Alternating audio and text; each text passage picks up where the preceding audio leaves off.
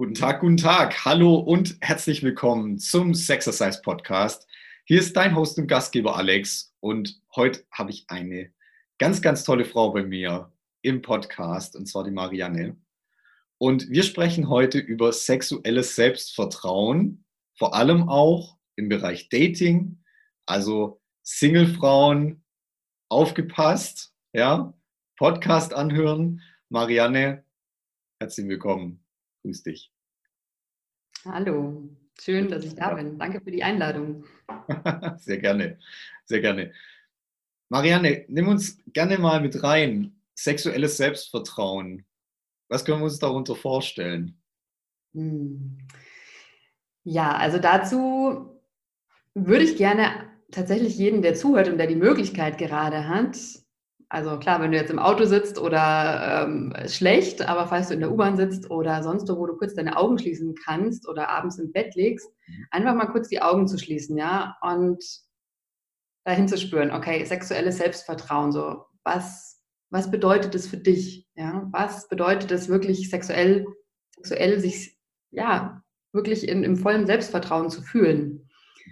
Und und dann hör mal einen kurzen Moment einfach in dich rein und schau, was da so hochkommt. Weil für jeden sind da andere, ein bisschen andere Nuancen dabei. Ja, aber im Großen und Ganzen kommt es natürlich darauf an, zu wissen, was du willst, ja, und das auch kommunizieren zu können, was du willst und keine Angst davor zu haben, das zu sagen, was du willst, wenn es zum Thema Sexualität kommt. Und dabei ist es natürlich wahnsinnig wichtig, deinen Körper zu kennen. Ja, es ist die absolute Grundvoraussetzung, wirklich dich mit deinem Körper auseinandergesetzt zu haben. Denn wenn du dich vielleicht gerade als Frau noch nicht mal traust, selbst zu berühren, dann wird es natürlich wahnsinnig schwierig, das dann später gegenüber einem Partner zu kommunizieren, was du eigentlich möchtest. Ja, und ähm, das ist natürlich dann nicht besonders, also das ist natürlich der Moment, wenn du mit einem Partner vielleicht im Bett liegst und dann fühlst du große Unsicherheit. Und deswegen ist gerade sozusagen die Zeit, wo man keinen Partner hat, ein echt guter Moment, sein sexuelles Selbstvertrauen aufzubauen. Ja, gerade wenn man nämlich alleine ist, ist es ein bisschen leichter, erstmal zu schauen und zu erkunden, äh, was man eigentlich mag und was einem gefällt. Und von diesem Punkt aus ist es dann auch leichter zu teilen ja, mit jemand anderem. So, das mag ich, das mag ich nicht. Oder, puh, das ist vielleicht was ich noch nie ausprobiert habe, aber okay, lass uns mal schauen. Und also es hat ganz viel mit Offenheit zu tun, ja, mit einem Forschergeist, ähm, auch hinzuschauen, hinzuspüren, mit Neugier und ja, auch mit Mut, viel mit Mut. Mhm. Mhm. Gehört für dich da auch mit dazu, wie man mit Problemen in seiner Sexualität oder Herausforderungen in seiner Sexualität umgeht? Ja, also auf jeden Fall. Das ist mit Sicherheit ein großes Thema. Ähm, da vielleicht einfach kurz einen Hintergrund. Also ich war wirklich mein Leben lang chronischer Single und gerade im letzten Jahr hatte ich sehr viele Dates. Ähm, und viele Männer hatten tatsächlich Probleme mit Erektionsstörungen. Ja, also es ist ein großes Thema und viel größeres Thema, als man denkt. Deswegen möchte ich das hier auch erwähnen. Also es waren alles Männer zwischen 35 und 45. Und ganz viele Männer haben Probleme damit. Und ähm, Manche waren in der Lage, das mir zu sagen, bevor es soweit gekommen ist. Und das hat eine Entspannung in die Situation reingebracht und hat für hat beiden Seiten extrem geholfen. Ja? Und es ist nämlich nicht nur so, als ja, also an alle Männer, die zuhören, wenn du als Mann ja damit ein Thema hast, dann ist es automatisch eben auch schwierig für die Frau, ja, weil viele Frauen wissen auch nicht, wie sie damit umgehen sollen. Deswegen ist es sehr wichtig, ja, über diese Probleme zu sprechen und das anzusprechen.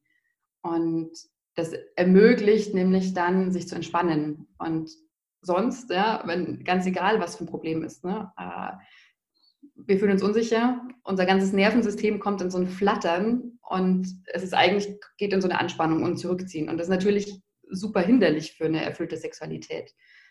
Ja. Mhm.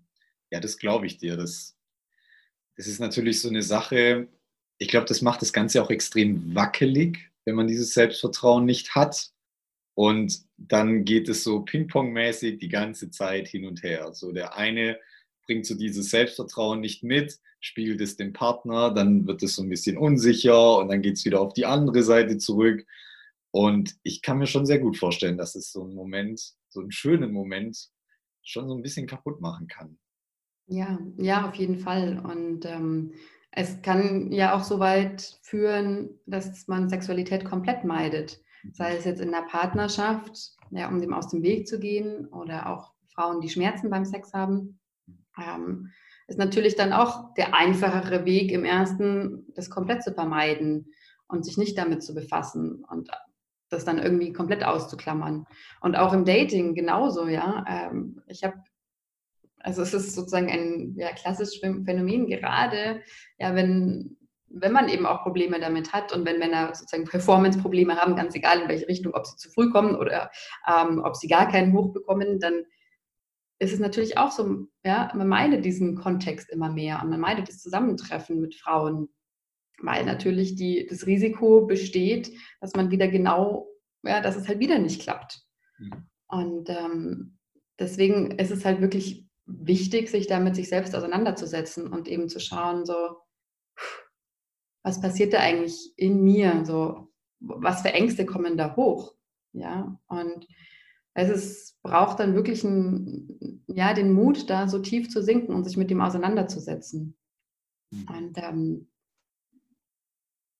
ja, also es gibt viele verschiedene, verschiedene Möglichkeiten einfach an Übungen, was, was man tun kann, ja? also sowohl für Männer als auch für Frauen. Hm. Im Grunde, ich, also was ich sagen möchte, ist, dass es wirklich eben wahnsinnig wichtig ist, da tatsächlich hinzuschauen, weil es, ist, es klappt nicht, das wegzuschieben. Ja? Also verdrängen ist nie eine gute Möglichkeit. Und je mehr man was wegschiebt, desto größer wird es meistens. Ja? Es wird halt wie so ein Monster, was man dann irgendwie mit sich rumträgt und dieses Monster wächst und wächst und wächst und es ist halt nicht die Lösung. Was glaubst du, was ist so die größte Angst, die Menschen haben im Bereich Sexualität und ich sage jetzt mal auch gleichzeitig wahrscheinlich mit der größte Störfaktor im Bereich sexuelles Selbstvertrauen? Mm. Ja, die Angst, verletzt zu werden, also es ist gerade Sexualität und ist natürlich ein Moment von unglaublicher Nähe und unglaublicher Verletztheit. Das ist der Moment, in dem wir uns im wahrsten Sinne des Wortes halt nackt zeigen. Natürlich können wir versuchen, da noch Sachen zu verstecken und uns da nicht ganz reinzugeben. Aber das ist eben gerade die Angst, der in diesem Moment, wenn man wirklich so wehrlos und nackt ist, was ist, ja, wenn einem das Gegenüber da auf eine Art und Weise behandelt oder was zu einem sagt, dass das einem wehtut. Ja, das geht einfach dieser Schmerz und es ist so viel größer wie jetzt noch in anderen Situationen. Ja, das ist nicht was, wo man dann einfach mal sich schnell verstecken kann oder wegschauen kann. Ne? Man ist halt dem wirklich dann ausgeliefert in dem Moment. Mhm. Mhm. Verstehe also viel Angst vor Zurückweisung. Angst ja. spielt ja wahrscheinlich, das sind ja so das sind ja gerade so die ganz, ganz großen Themen. Angst vor Zurückweisung, Angst, nicht gut genug zu sein. Das sind ja, also ich glaube, ich habe noch nie einen Menschen getroffen, der damit kein Thema hat. ja, absolut. Also ich denke, jede Person hat in, in irgendeinem Bereich ihres Lebens diesen, diesen Satz in sich drin, ich bin nicht gut genug. Oder ich bin nicht schön genug. Mein Körper ist nicht schön genug. So, ich sehe nicht schön aus. Und ich meine, guter Sex sieht vielleicht auch nicht gut aus, aber ja, der ist halt wild und der ist im Moment und äh, er muss auch nicht schön aussehen. Darauf kommt es überhaupt nicht mehr an. Und ähm, jemand, der wirklich in seinem sexuellen Selbstvertrauen ruht, dem ist es auch egal, wie das in dem Moment aussieht, wie es klingt, ja, also welche Töne man von sich gibt. Es ist, äh, es ist ein absolutes Präsentsein in dem Moment und Loslassen von sämtlichen Gedanken im Kopf. Es ist ein absolutes im, im Körper sein und auch dem Körper vertrauen, der Körperweisheit zu vertrauen und sich wirklich führen zu lassen von dem, was der Körper in dem Moment will, ja, und in was für eine Richtung er geht. Ja, und sich wirklich da fließen zu lassen. Und das ist natürlich ein, ja, ist eine Reise dorthin. Vielleicht gibt es einige wenige Menschen, die es von, von Natur aus haben, diese Gabe, ja, dass sie sich wirklich sehr sicher in ihrer Sexualität fühlen. Aber die meisten von uns haben das eben nicht, ob sei es jetzt durch ja, unsere Eltern, die uns auf eine bestimmte Art und Weise erzogen haben, fängt ja schon an mit kleinen Jungs, ja, wenn die an ihrem Penis rumspielen, dass dann manche Eltern sagen so, komm, hör auf, ja, im Alter von zwei oder so. So, hey, die entdecken ihren Körper, ja, aber sie lernen in dem Moment schon, das ist nicht okay. Oder bei Masturbieren erwischt zu werden, auch gleich dieses Gefühl von Scham und das ist nicht okay, was ich mache. Ähm, da gibt es ganz viel oder auch die Gesellschaft überhaupt, der, die uns Dinge vorliebt, die, ja, ich sag nur die ganze Pornoindustrie, da passiert so viel, was uns ein falsches Bild gibt von Sexualität, wie Sexualität auszusehen hat, wie es scheinbar funktionieren hat, zu funktionieren hat, wie ein Mann sich verhalten sollte, wie sich eine Frau verhalten sollte. Und dass es im realen Leben ganz anders ist, ja, das lernt man dann eben erst kennen, wenn man sich in die Sexualität mit jemand anderem reinbegibt. Und ich denke, unsere Generation hat das vielleicht noch das Glück, dass, also, okay, Pornografie ist natürlich präsent, aber ich glaube, wir haben nochmal das Glück, dass Internet noch nicht so komplett da war, als wir, sag ich mal, zehn Jahre alt waren oder elf oder zwölf, was in der jetzigen Generation halt anders ist. Also es gibt mittlerweile Studien, die die auch zeigen, dass, ähm, dass Jungs, die anfangen, ja, viel, viel Porno zu schauen, zu einem sehr frühen Alter, also in einem sehr frühen Alter, äh, ja, ihr Gehirn sich natürlich auf eine gewisse Art und Weise prägt, auf bestimmte Reize und sie später gar nicht mehr in der Lage sind, mit einer realen Person überhaupt diese, diesen Grad von Lust zu empfinden, weil die Reize nicht ausreichen, ja, um diese sexuelle Erregung dann ähm, auszulösen. Mhm. Und dann wird es eben wirklich schwierig, weil dann geht es darum, das Gehirn umzutrainieren. Und wenn man jahrelang was wiederholt hat, ne, das ist ja das ist einfach Neurowissenschaft, das Gehirn, ähm, das sind Synapsen, dann ist es, ja, das sind wie Autobahnen, die angelegt wurden. Und klar, das ist natürlich, wenn du von A nach B willst und hier B ist der Orgasmus, dann nimmst du natürlich, wenn du da schnell hinkommen willst, die Autobahn. Ja? Und ähm, nicht diesen Trampelpfad, der echt mühsam ist und stundenlang dauert. Also da gibt es viel, was uns beeinflusst und aus unserer natürlichen Sexualität und unserem natürlichen Selbstvertrauen und sexuellen Selbstvertrauen, das wir eigentlich hätten, was uns halt genommen wurde. Und ja, es ist, ein, es ist Arbeit, da wieder reinzukommen. Aber es ist definitiv möglich. Ja. Das glaube ich, dass es Arbeit ist. Hm, Frage. Glaubst du, man könnte diesen, diesen Prozess, also aus was sexuelles Selbstvertrauen entsteht, so ein, so ein bisschen umdrehen und zum Beispiel, zum Beispiel sagen, ähm, wir trainieren Präsenz beim Sex und werden daraus sexuell selbstbewusst? Hm, inwiefern, was meinst du, wie meinst du umkehren? Also, dass es, dass es praktisch nicht startet mit dem sexuellen Selbstvertrauen, sondern mit der Präsenz. Genau. Oder? Also so wie du das jetzt gerade beschrieben hast, war ja quasi der Schritt, ähm, ich bin sexuell, also ich habe ein gewisses sexuelles Selbstvertrauen und daraus entsteht Präsenz. Und ich frage mich jetzt gerade, ob wir quasi diesen Prozess umkehren könnten, mhm.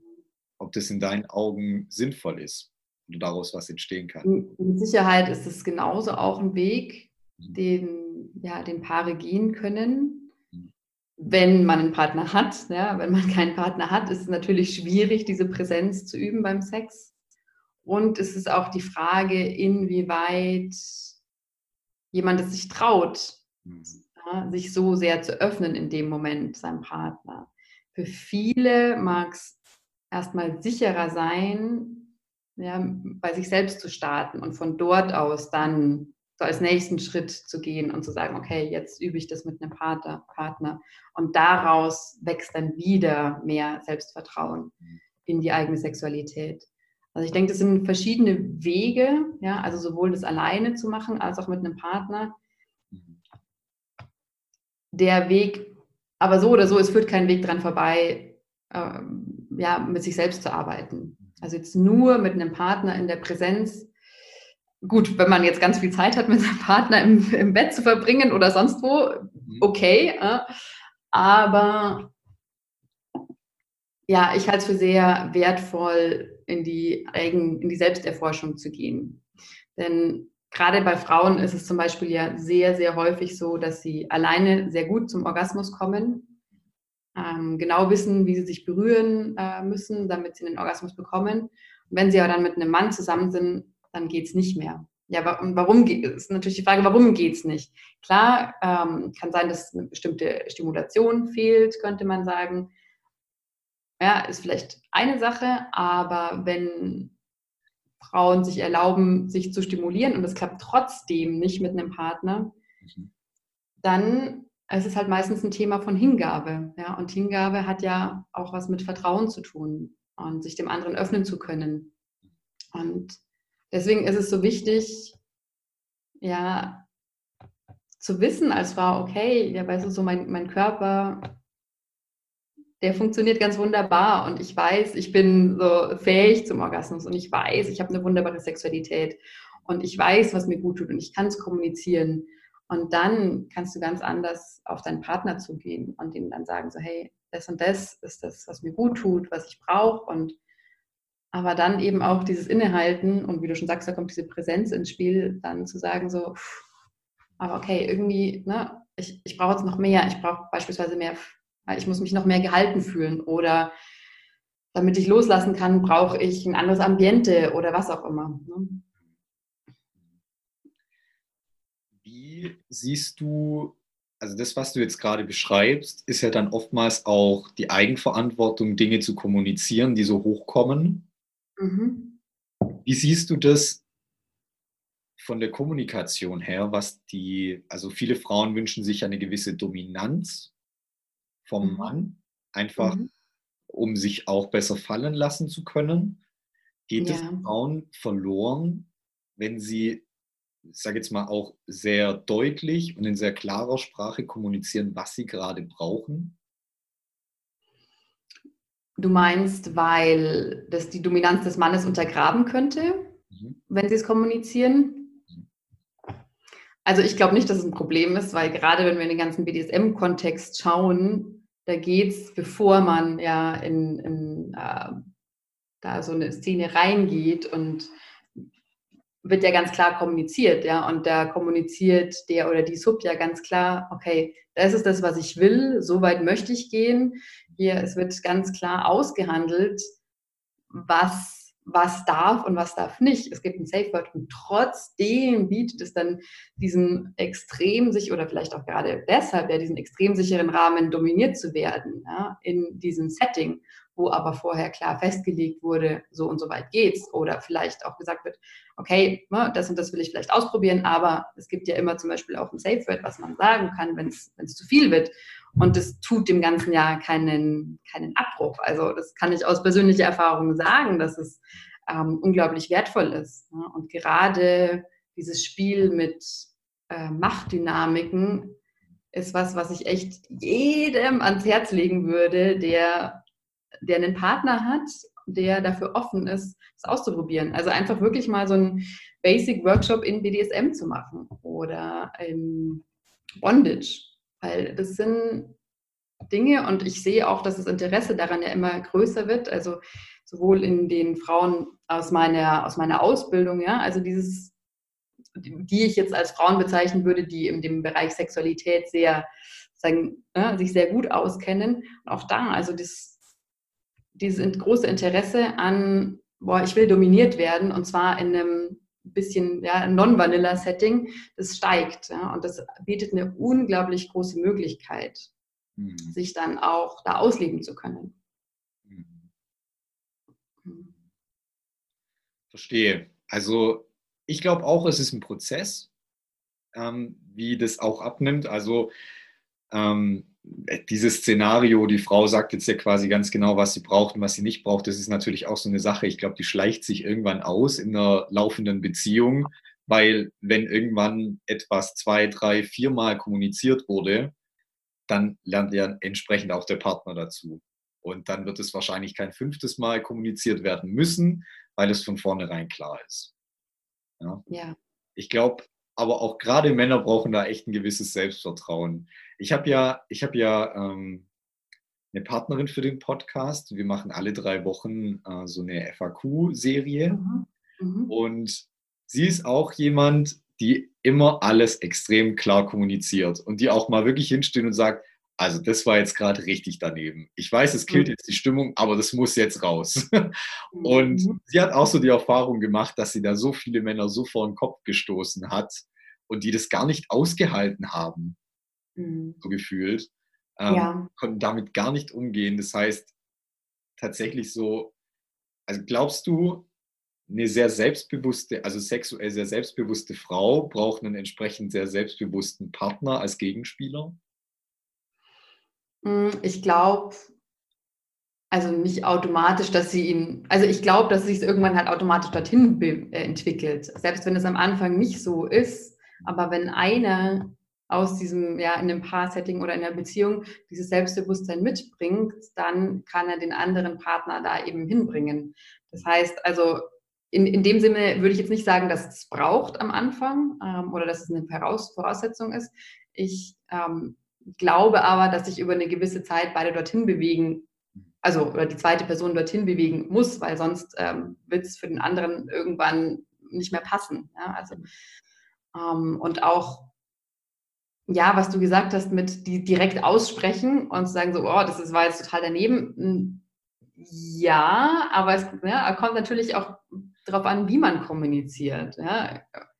Also man kann das ja auch liebevoll machen oder man kann es machen, dass sich der andere zurückgewiesen fühlt. Ja. Und ich finde es einfach schön, wenn man zum Beispiel nach dem Sex die, sich die, diese Zeit nimmt und kommuniziert, was passiert ist. Ja, und erzählt so, hey, ähm, dieses und jenes hat das und das mit mir gemacht. Ja, und ähm, beispielsweise, ich hatte eine Bondage-Session mit meinem Partner und ich war total wütend auf ihn. Und ich habe ihm danach auch gesagt, so, ich, boah, ich bin einfach mega wütend auf dich. Und das hat ihn auch so, puh, okay, was war denn das?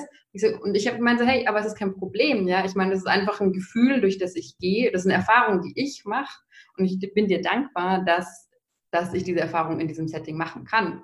Und ich habe ihn nicht dafür verantwortlich gemacht, dass ich mich wütend fühle. Das, was er gemacht hat, hat halt was in mir ausgelöst, das mich in meine Wut gebracht hat aber per se, ähm, also er hat mir die Möglichkeit gegeben, das auszuleben und dafür bin ich dankbar. Und das bedeutet für mich auch, eine erfüllte Sexualität zu leben, dass es gibt dann nicht dieses Schema F, wie das auszusehen hat und erfüllte Sexualität ist das und das, sondern ähm, also oder oder ich meine, Sex sieht so und so aus, sondern eher von, du weißt nicht, was passiert. Du weißt, du kannst es vorher nicht wissen. Vielleicht weint der eine, vielleicht äh, wird er wütend, vielleicht ist einfach auch mal kein Flow da, vielleicht es ist einfach so die offen, also das, das würde ich als Sex, also erfüllte Sexualität bezeichnen. Jedes Mal, wenn du in, mit deinem Partner intim bist und Sex hast, dass du komplett offen bist, was in dem Moment eben passieren möchte.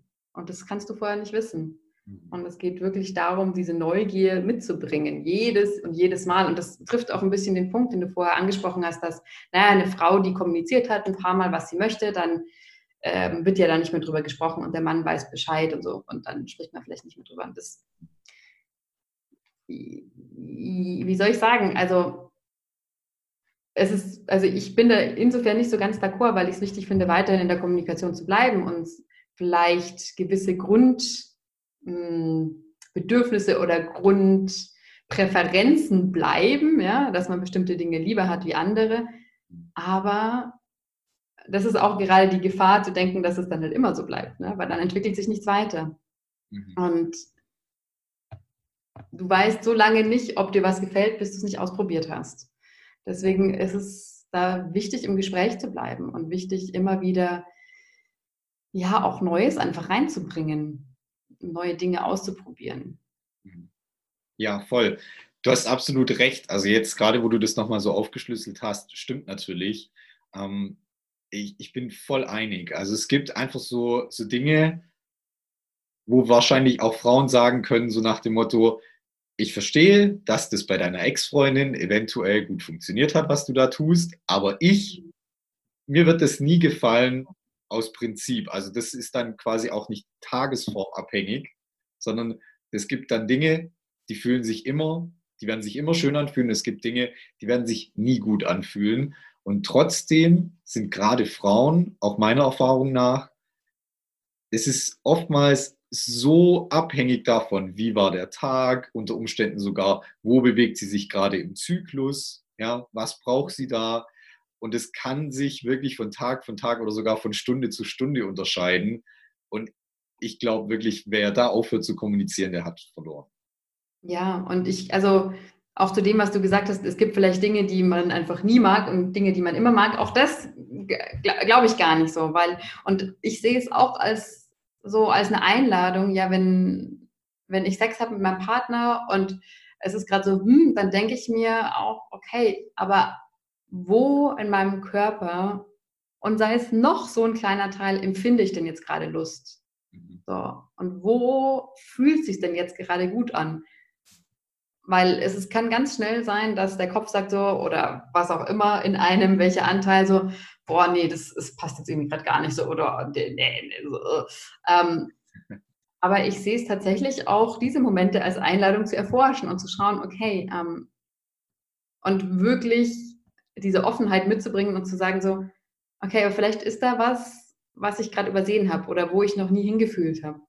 Und da kommt dann Atem mit ins Spiel, weil wenn du dann diesen Punkt findest und sei er noch so klein, wo du Lust empfinden kannst oder wo in dieser Situation oder in der Berührung oder einfach in der Art ähm, der sexuellen Begegnung, wo da Lust und ähm, ja, Pleasure im Englischen, im Deutschen ist natürlich, äh, fehlt uns dieses Wort, oder liegt, dann kannst du da anfangen, tief mit dem Atem reinzugehen. Ja? Mit jedem Atemzug ein Ja, also wirklich innerlich ein Ja da reingeben und das zu vergrößern. Und das ist unglaublich kraftvoll. Also es ist, und jeder, der zuhört, kann, kann das auf eine ganz einfache Art und Weise machen. Und zwar einfach sich zum Beispiel über den, den Handrücken zu streicheln oder über den Arm zu streicheln und wahrzunehmen, dieses angenehme Gefühl. Ja, einfach dieses, sei es noch so subtil, aber dieses angenehme Gefühl. Und dann innerlich ein Ja in dieses Gefühl reinzugeben. Also wirklich sich selbst zu öffnen für dieses, für dieses angenehme Gefühl, was da da ist. Und dann wächst es automatisch und wird größer. Und dann kann was, das vielleicht im ersten Moment sich nicht so gut anfühlt, vielleicht auch, weil es belegt ist mit bestimmten Glaubenssätzen, dass es äh, was nicht Gutes sein sollte, Analsex zum Beispiel für manche, ne, Tabuthema, ähm, dann kann das die Möglichkeit eröffnen, ja, dass sich da ganz neue Erfahrungen auch bieten. Und soll jetzt natürlich nicht heißen, dass man weitermachen sollte, wenn es wenn's gar nicht gut ist oder wenn man Schmerzen hat. Ja, das äh, muss auf jeden Fall kommuniziert werden und ähm, dann sollte man das auch abbrechen. Mhm. Aber wenn es so ein Mittelweg ist, ja, wenn es jetzt nicht so 100% yeah ist, aber auch nicht so, ich habe Schmerzen und ich halte es nicht aus, dann einfach ja, langsam innehalten und spüren und tiefer gehen. Mhm. Also quasi so bei Dingen, wo ich so dieses, dieses fühlt sich gut an, aber irgendwie, irgendwie merke ich so, mein Kopf sträubt sich dagegen und äh, es, es drückt quasi wie so vom Kopf nach unten, ähm, wie so eine Last, wo ich so das Gefühl habe, ähm, ich will das jetzt nicht empfinden, ich darf das wahrscheinlich nicht empfinden. Ähm, ich habe schon gehört, dass eine Freundin hat mir erzählt, dass so und so und mhm. äh, darf ich mich meinem Partner überhaupt so öffnen, dieses ganze Zeug, was so vom Kopf her einfach auf dieses schöne Gefühl drückt. Ja, genau. Oder boah, wie sehe ich gerade aus? Oder oh nein, ähm, ich fühle mich heute gar nicht schön. Äh, was weiß ich? Ich fühle mich zu dick. Ich fühle mich, oh, ne, all, all diese Sachen, die, die uns halt hindern, da ganz hineinzugehen. Also diesen ganzen Mindfuck, ja, den wir da mit uns umtragen. Und den wird jeder kennen. Und wissen, wissen, es ist ja auch normal. Ja?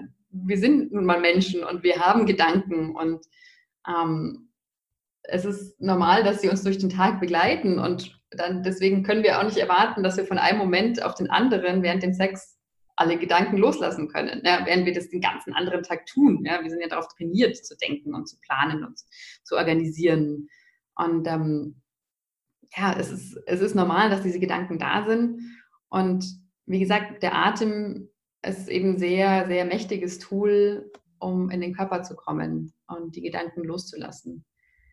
Und gerade wenn man viel mit Stress zu tun hat oder es einem schwerfällt, diese Gedanken gehen zu lassen, dann kann es auch eine Möglichkeit sein, ja, oder sich so ein gewisses Ritual einfach ähm, zurechtzulegen, ja, wenn, wenn du weißt, okay, du hast ein Date oder triffst dich mit deinem Partner, hast ein Partner-Date oder weißt schon, okay, heute Abend werde ich Sex haben, äh, kommst du der, aus der Arbeit und bist total gestresst, na dann, okay, dann find wirklich für dich heraus, wie du das loslassen kannst. Was ist ich, eine Liste von Dingen schreiben, die dir im Kopf rumschweben. Also es wirklich mal aus deinem Kopf raus, ähm, rausbewegen und auf ein Blatt schreiben. Oder ja, wirklich zu dir die Zeit auch in der Begegnung zu nehmen und auch zu kommunizieren, so hey, pff, mein Kopf ist gerade so voll ja, und ich komme überhaupt nicht zur Ruhe.